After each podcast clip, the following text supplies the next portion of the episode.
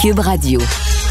Bonjour et bienvenue à Cube Radio à la hausse sur la colline. Alexandre Moranville-Ouellette en remplacement cette semaine d'Antoine Robitaille qui sera de retour dès lundi prochain avec vous pour parler d'actualité parlementaire, d'actualité politique.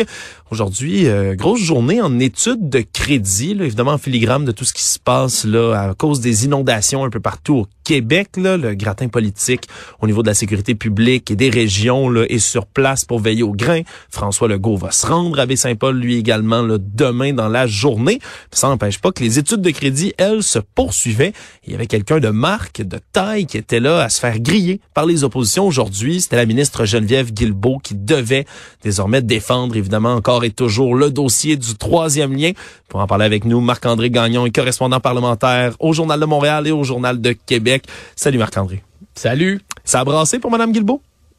Ouais, ben en tout cas, j'espère que qu'elle avait bien pris le temps de se préparer. Elle semblait quand même assez bien préparée, je vais le dire, euh, prête à faire face à la musique, puisque bon, l'exercice d'étude des crédits, hein, c'est ce grand exercice de, de, de reddition de comptes où la, la ministre se fait cuisiner dans ce cas-ci pendant trois heures de temps par les différents partis d'opposition, surtout les sujets, les sujets qui, qui, qui, qui veulent, euh, bon, dans ce cas-ci sur le thème des transports. Et évidemment, tout le monde s'attendait à ce que euh, la, la, très grande partie de cet exercice d'étude des crédits budgétaires des transports soit consacrée au troisième lien. Donc, il y en a été beaucoup question déjà depuis euh, deux semaines. Euh, C'était à prévoir et donc elle a eu encore une fois euh, à, à, défendre la volte-face de son gouvernement euh, quant au, à la promesse d'un tunnel autoroutier entre Québec et Lévis. Hein. On se rappelle que ce qui reste de cette promesse, ben, c'est un tunnel mais qui serait consacré exclusivement euh, au transport collectif. Euh, mais la promesse depuis toujours, ben, c'était de permettre aux véhicules d'emprunter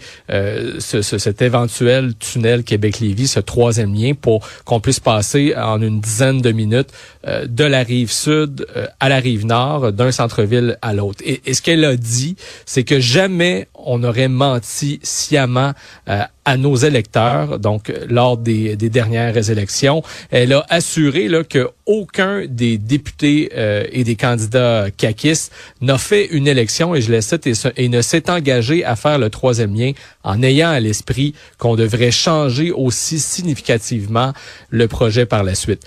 Tu sais, parce que euh, c'est un peu ce que tout le monde a, a, l'impression depuis que qu'ils ont annoncé euh, la, la, la, pardon l'abandon du volet euh, autoritier euh, mm. du tunnel. C'est est-ce que vraiment ils ignoraient aux dernières élections que c'est là qu'ils s'en allaient, qu'il n'y aurait pas de voiture dans le tunnel? Donc, des citoyens ont de la misère à le croire, ouais. les partis d'opposition aussi. Oui, parce que là, on a eu aussi des dates hein, qui ont été là, dévoilées pendant cette étude de crédit là, de la bouche de Mme Guilbeault elle-même. On parle d'un premier document sur le troisième lien qu'elle aurait eu entre les mains le 27 janvier dernier. Évidemment, c'est une date qui, qui, est pas mal antérieure à son annonce. Là. Elle a précisé que c'est ouais. un squelette d'études, tout premier. Mais il y a quand même pas mal de, de temps qui s'est écoulé entre le 27 janvier puis l'annonce finalement ouais. du 19 avril. Là.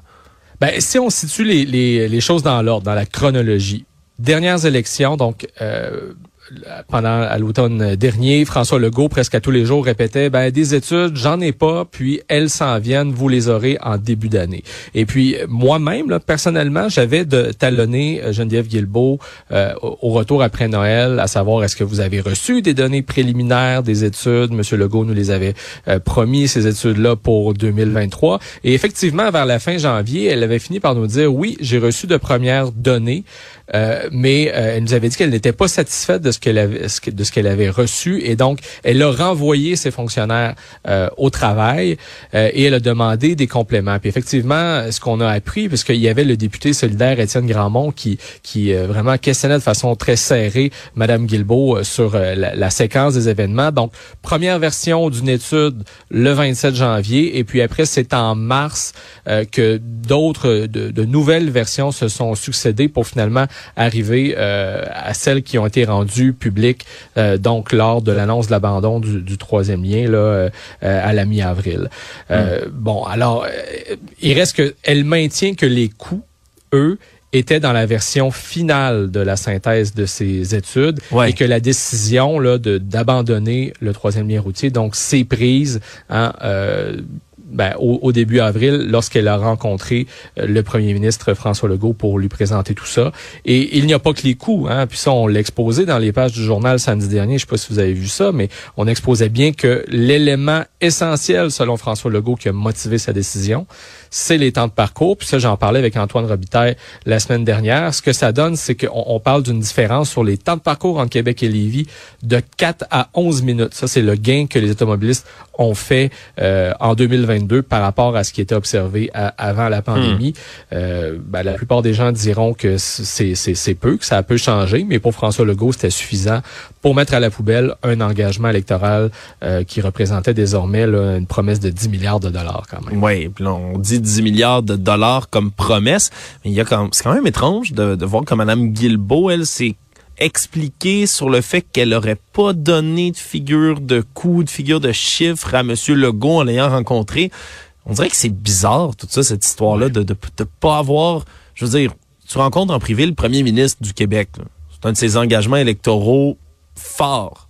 Et là, tu, il te pose des questions, vous discutez du projet, puis jamais tu lui dis combien c'est censé coûter. On, dirait, je trouve ça complètement étrange ben, comme situation.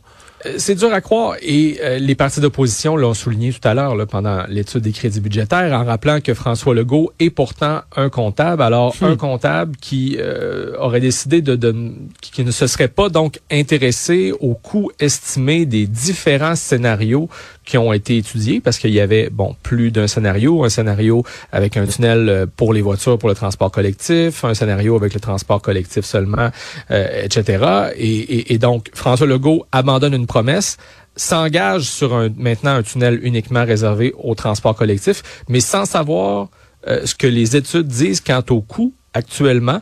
La raison qu'ils nous donnent, c'est qu'ils n'ont pas encore déterminé le mode de transport collectif qui va emprunter le tunnel. Euh, et, là-dessus, Madame Guilbeault, comme Monsieur Legault d'ailleurs, euh, le dit un peu la semaine dernière, il semble très emballé en disant, ben là, le tunnel est vierge, euh, ça pourrait être un tramway, ça pourrait être des autobus électriques, ça pourrait être un métro, quelque chose qui ressemblerait euh, au REM que vous avez à Montréal.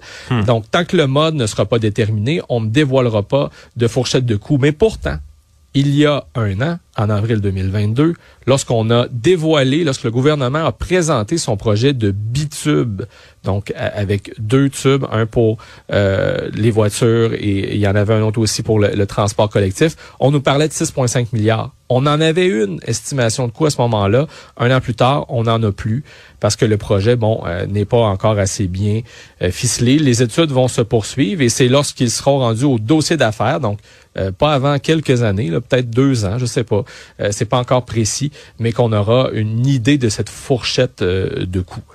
Donc, hmm. euh, en tout cas, il y a encore beaucoup de questions sans réponse. Ça, c'est, c'est l'élément qui ne change pas avec le troisième lien. Oui, on dirait qu'on est retourné, là, c'est, le cas de le dire, vraiment à la planche à dessin là, dans, le dossier du troisième lien. Il faut tout reprendre à zéro. Puis là, ça va être les... On dirait que c'est le même processus. Hein, c'est le jour de la marmotte. Là, on va pour... Surtout pour vous, j'imagine, là, à Québec, là, les correspondants parlementaires, poser des questions. Ça va coûter combien? Combien de temps va qu'on ait les études? Qu'est-ce que les études disent? Qu'est-ce que ça conseille? on dirait... ouais. Là-dessus, Mme Disait qu'on euh, le, jour où elle a euh, enterré officiellement la, promesse d'un troisième lien routier, elle a dit qu'on ne retourne pas tout à fait euh, à, la case de départ.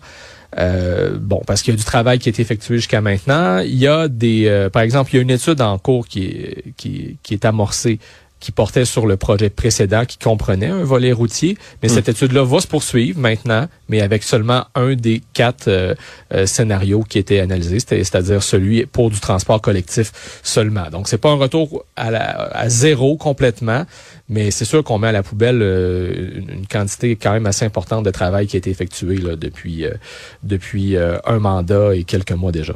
Par contre, il y a une bonne nouvelle quand même. Au travers de tout ça, on considère d'autres avenues aussi qui pourraient être bonifiées pour le transport quand même entre Québec et Lévis.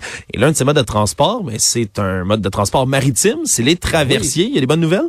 Ben, c'est le traversier entre Québec et Lévis. Ça, souvent, on, on l'oublie hein, dans le débat sur le troisième lien. Mais il y a normalement deux traversiers qui font la navette entre Québec et Lévis. Je dis normalement parce qu'en ce moment, il y en a un seul, puisque normalement, donc deux bateaux. Puis il y en a un des deux qui, prête main forte euh, du côté de, de l'île aux Coudes. Alors, en ce moment, il y en a qu'un seul. Mais normalement, on peut faire la traversée en seulement 10 minutes en prenant le, le, le traversier entre Québec et Lévis. C'est un service qui est offert autant pour les piétons que pour les cyclistes que pour les euh, véhicules. Et, et, les deux navires actuels arrive en fin de vie en 2031. Mais là, à l'époque où il y a un troisième lien routier qui était planifié, ben la, CLAC, la, la CAC, pardon, clairement, ne, ne prévoyait pas remplacer ces navires-là, puisque c'est un service qui devenait, une offre de service qui devenait un peu caduque dans l'éventualité où il y a un tunnel autoroutier qui prenait le relais. Mais là, à partir du moment où on abandonne le volet routier du projet, euh, la pertinence euh, de, de maintenir les, les traversées entre Québec et Lévis,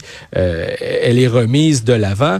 Et euh, la PDG, la nouvelle PDG, De la Société des traversiers du Québec, qui était justement à l'étude des crédits budgétaires, euh, nous a appris que euh, ben, d'ici 2025, il y a un processus d'appel d'offres qui sera bel et bien lancé pour remplacer les deux traversiers actuels qui sont euh, vieillissants, faire en sorte qu'en 2031, il y ait de nouveaux traversiers qui soient maintenus. Et là-dessus, Mme Guilbeault a donné sa parole il n'y aura pas de, de bris de service et le service des traversiers donc va être maintenu. Et peut-être même que le, transport de véhicules euh, sur ces navires-là pourrait être maintenu puisque euh, au printemps 2022, il y a une étude qui avait été commandée par le gouvernement dans l'éventualité de faire de cette traverse Québec-Lévis un service piéton euh, et cycliste uniquement. Alors là, on apprend que le service des, des véhicules, du, du, transport de véhicules à bord des traversiers pourrait être maintenu. Donc, ça risque d'être accueilli quand même assez positivement par, euh, surtout par les, les, les, gens de Lévis, par les gens de, de Québec aussi qui, qui, aiment bien traverser euh, du côté de la rive sud, là,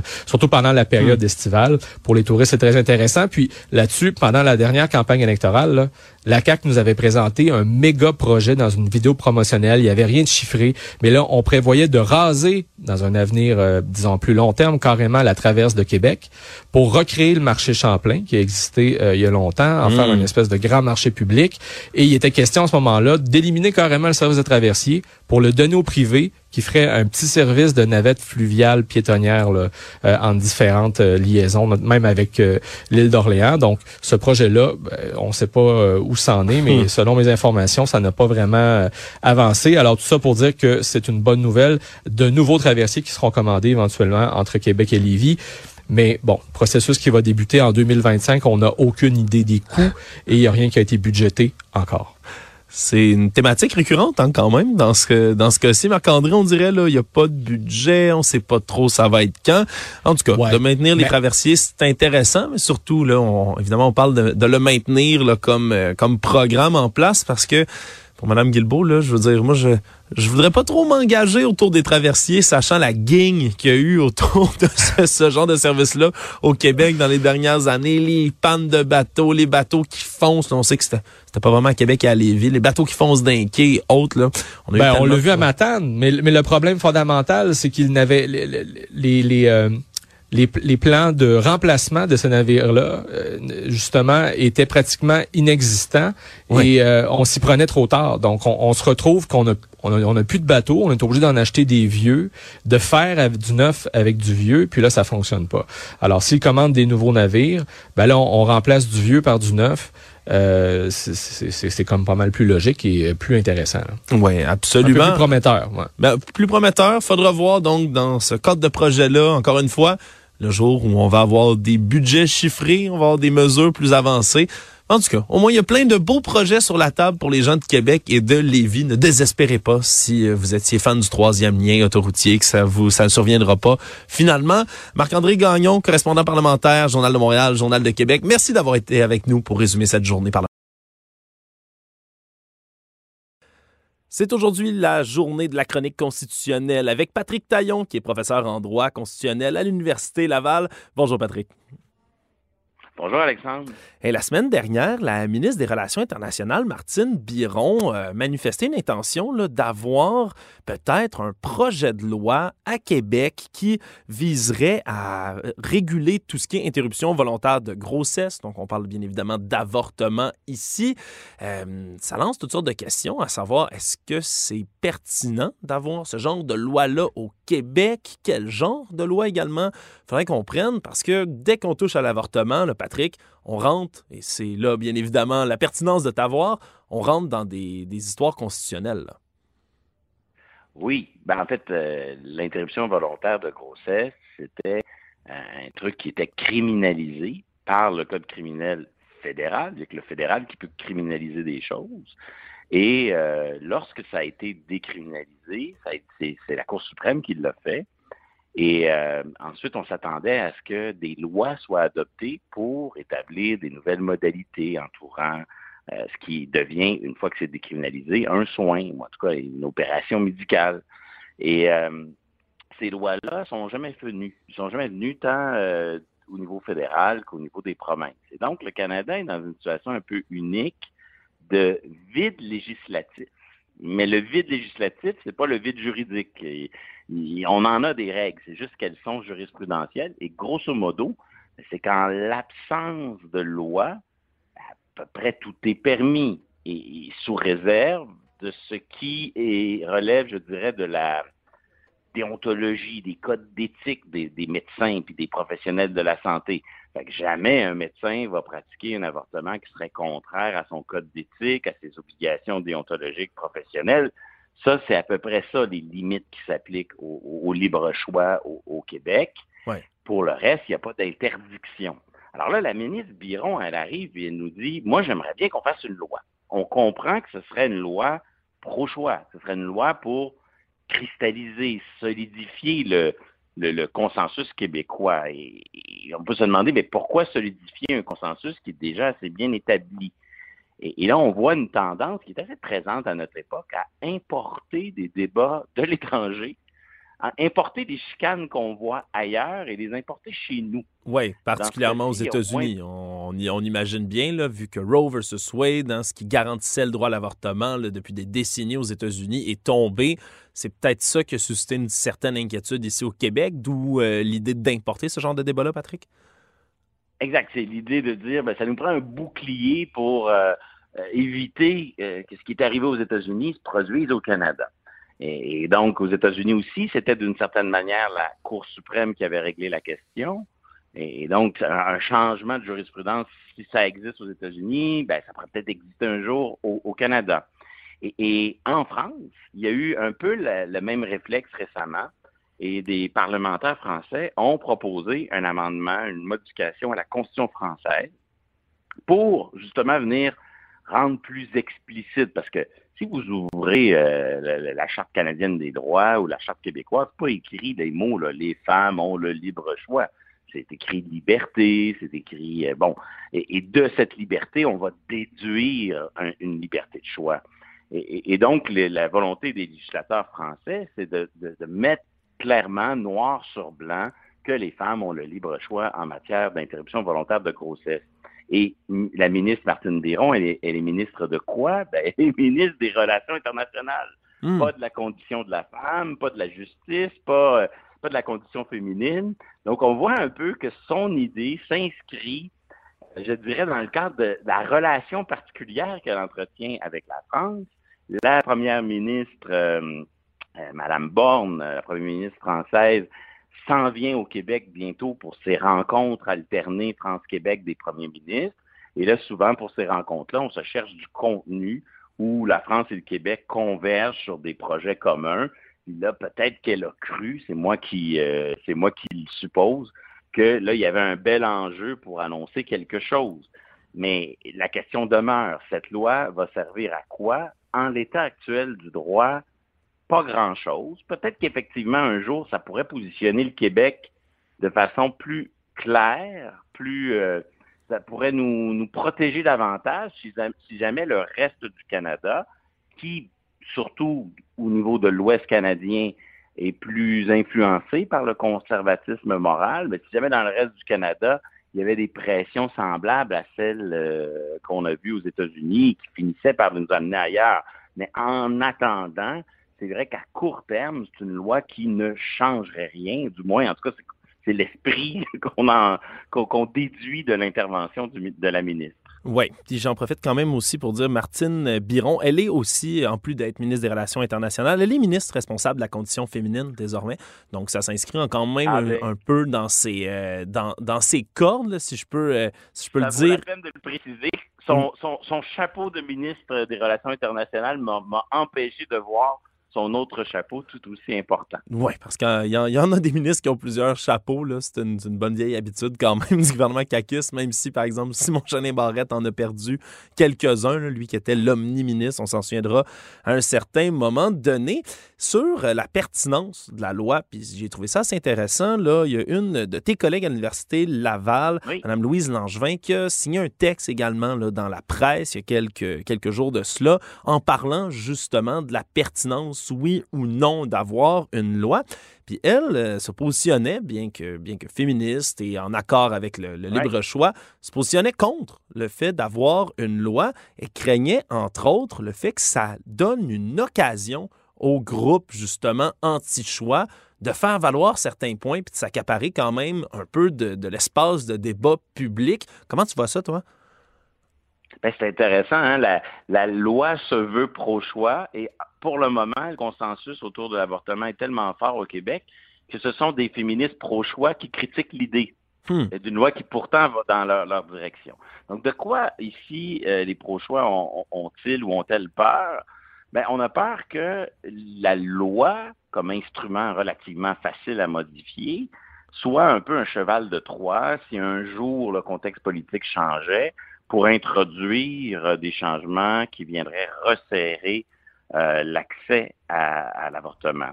Hmm. Peut-être aussi, c'est moi qui spécule, mais peut-être aussi qu'on a peur des questions plus euh, marginales entourant la question de l'avortement, qui, qui une fois, une fois qu'on engage le débat sur l'avortement, là, de façon disons, non idéologique, qu'on regarde la question euh, dans le but d'écrire une loi qui confirme la, liberté de choix des femmes, il y a quand même des, questions qui peuvent se poser sur euh, les avortements sexo-sélectifs. Euh, donc, ça, c'est le fait d'avorter pour le seul motif que l'on veut choisir le sexe, qui est un peu un motif discriminatoire. les débats sur les avortements tardifs, jusqu'à quel point, moi, j'y connais rien, mais ce genre de petits débats périphériques pourrait marquer aussi quand même un recul. Donc, c'est comme si en ce moment, euh, les militantes pro-choix sont beaucoup mieux servis par, je dirais, une forme de tabou, c'est-à-dire on légifère pas, et, et si on légifère pas, c'est qu'il n'y a pas de contraintes, du hmm. moins il n'y a pas de contraintes autres que les contraintes des ordres professionnels, de l'éthique professionnelle, puis de la déontologie. C'est un, espèce de vide législatif qui sert bien les pro-choix. Et, en sortir peut s'accompagner de certains risques. Et c'est en ce sens que j'interprète du moins l'intervention de ma collègue euh, Louise Langevin. Oui, c'est quand même spécial de se dire que dans le fond, la meilleure protection, si on veut, là, si je résume ça ici, mais pour beaucoup, c'est ça, c'est de jamais ouvrir. Le fait de pouvoir dire dès que quelqu'un veut justement venir toucher à quoi que ce soit, que ce soit en faveur ou contre l'avortement, le fait, l'espèce de, loi non écrite de on touche pas à ça, on rentre pas dans ce débat-là, c'est assez spécial quand même, j'imagine, pour un professeur de droit, un constitutionnaliste de surcroît, de voir ça puis de voir comment c'est utilisé comme ça au pays. Bien, d'une certaine façon, le, ça nous dit quelque chose des rapports entre la loi et la jurisprudence. Là, on a une décision qui a, invalidé le code criminel, puis après, il n'y a jamais eu de, loi pour intervenir. Puis là, il y a comme un, tabou qui s'est cristallisé autour de ça. Et, le tabou, pour le moment, sert bien, au Québec du moins, le consensus politique autour du fait que cette question-là est réglée. Euh, autant je comprends l'intention de la ministre Martine Biron de dire oui, mais si on avait une loi qui nous aidait davantage, pourquoi pas? Autant je comprends aussi euh, l'argumentaire de Louise Langevin et de plusieurs autres qui vont dire on ne répare pas ce qui n'est pas brisé. Puis du côté euh, fédéral versus les provinces, est-ce que au niveau du, du gouvernement fédéral lui-même, est-ce que ce serait pas compliqué ou voire même nuisible de voir des provinces adopter, si on veut, à la pièce ou, mettons, par exemple, le, Québec décide de légiférer, ça pourrait donner l'idée peut-être à des provinces plus conservatrices comme l'Alberta de décider, ah oh ouais, ben nous aussi, on peut commencer à, légiférer là-dessus? Oui, mais d'une certaine manière, c'est déjà arrivé ce scénario-là. C'est-à-dire que des, des provinces qui gèrent, elles, gèrent leur système de santé, euh, ont été poursuivies euh, juste, ça s'est rendu jusqu'en Cour suprême parce qu'on leur a dit vous, vous encadrez tellement l'accès à l'avortement qu'en vérité, on déguise, on, voit derrière votre loi une intention déguisée de recriminaliser de facto l'avortement. Hmm. Et euh, il y a des provinces, je, pense entre autres à une province des Maritimes, je me souviens plus, la Nouvelle-Écosse ou le Nouveau-Brunswick, qui, euh, qui s'est fait taper sur les doigts là-dessus. Donc, je pense que ça, c'est cette décision-là, du moins, euh, début des années 90, c'est une affaire qui porte le nom du docteur Morgan Taylor, parce qu'il y en a eu plusieurs des affaires Morgan Taylor. Et, et cette affaire-là, ben, elle nous protégerait un peu contre ça. Mais c'est vrai que le contexte, disons, canadien, le débat public au Canada sur l'avortement n'est pas du tout le même qu'au Québec. Et au, Canada, le simple fait de proposer une loi comme le, fait Martine Biron s'accompagnerait de voix politiques au pouvoir ou dans l'opposition qui diraient euh, oui, mais profitons-en justement pour encadrer certains aspects et donc restreindre certains aspects euh, du libre choix euh, pour les femmes dans certaines circonstances, comme c'est le cas par ailleurs dans un certain nombre de pays. C'est la situation canadienne du vide législatif est assez unique. Là. Habituellement, par exemple, Roe contre Wade, là, aux États-Unis, c'était une décision qui prévoyait des, des, délais, il y avait des trimestres, il y avait des, il y avait des périodes où c'était le libre choix total, puis d'autres où ça ne l'était pas. Il fallait un motif que la vie de la femme soit en danger, etc. Donc, l'espèce de, de vide de, législatif au Canada euh, a créé une situation très favorable pour les pro-choix c'est clair qu'un débat législatif sur la question hors du Québec est un débat euh, nettement plus périlleux. Est-ce qu'au Québec, on pourrait le conduire, ce débat, sans restreindre? Moi, je pense que oui, mais encore faut-il euh, être certain que ce soit utile et que ce soit une priorité euh, dans, le contexte où la loi, finalement, ne, modifierait hmm. pas l'état du droit. Oui, absolument. Situation unique au Canada, tu fais bien de le rappeler. Et comme tu as dit également tout à l'heure, ce n'est pas brisé, pourquoi le réparer? Je pense qu'on a quand même beaucoup de matière là-dedans. La réflexion ici, dans l'exemple canadien et l'exemple québécois. Patrick Traillon, je rappelle, tu es professeur en droit constitutionnel à l'Université Laval. Merci beaucoup d'avoir été là. Merci, Alexandre.